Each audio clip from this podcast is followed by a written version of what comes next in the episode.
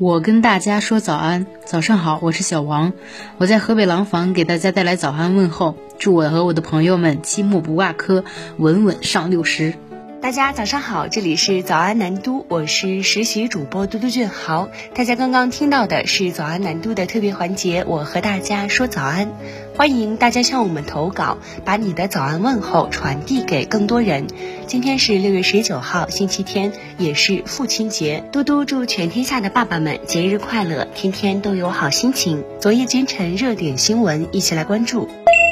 在以往妈妈说了算的旅游重地，爸爸的参与感和话语权逐渐突出。OTA 的大数据显示，在今年上半年的亲子游订单中，男性预订者的比例超过了四成。在六娃大军中，父亲带娃的远途订单比母亲多百分之四十三，年龄集中于八零七零后。八零后奶爸几乎占据半壁江山，占比百分之四十八，其次是七零后，占比百分之二十三，九零后占比。比百分之十九，父亲母亲带娃去的景区类型不同，父亲更喜欢带娃去户外山岳类景区，拥抱大自然；母亲则更喜欢带娃逛博物馆、展览。值得留意的是，越来越多的年轻人通过送父亲一趟旅程作为父亲节特别礼物。近期父亲节旅游产品热度增长百分之五十，老年人私家团订单量上涨近两倍，其中五零六零后出行的私。加团订单量环比上涨百分之一百九十三。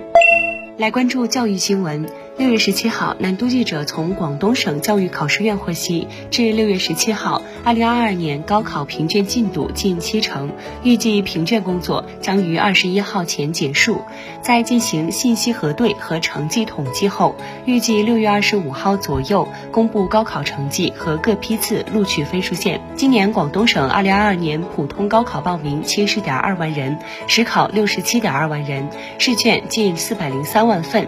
今年继续实行计算机网上评卷，平均教师近六千人，比去年增加一千一百人。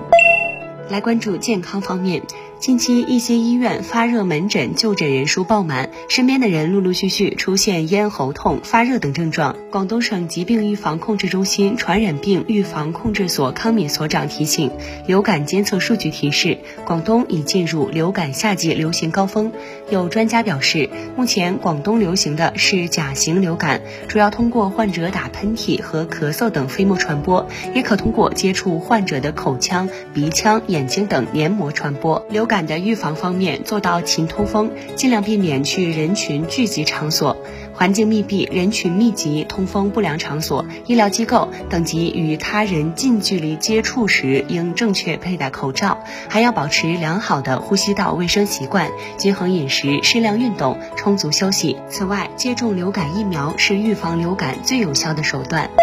来关注社会热点。六月十八号凌晨，中石化上海石化化工部乙二醇装置区域发生火情。中国石化上海公司当日上午发布消息称，火情发生后，上海石化同步启动了环境应急预案，对公司厂界及外部区域持续进行环境监测，挥发性有机物监测正常，目前未发现火灾对周边水体环境造成影响。中国石油大学化学工程与环境学院杨教授表示，乙二醇结构分子质量较低，且没有什么杂质，燃烧时会产生大量温室气体、二氧化碳，不会对环境造成过大影响。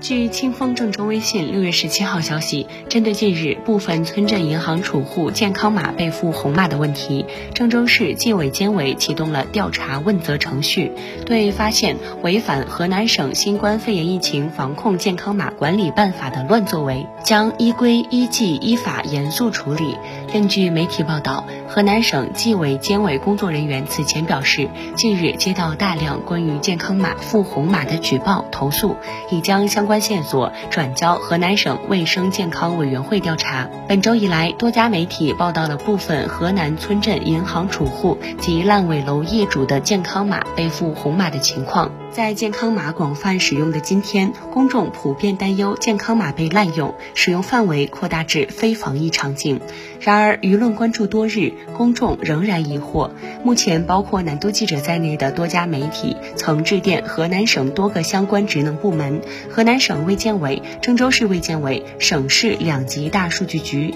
以及幺二三四五、幺二三二零，均在事发后表示不了解储户及烂尾楼业主被赋红码的原因。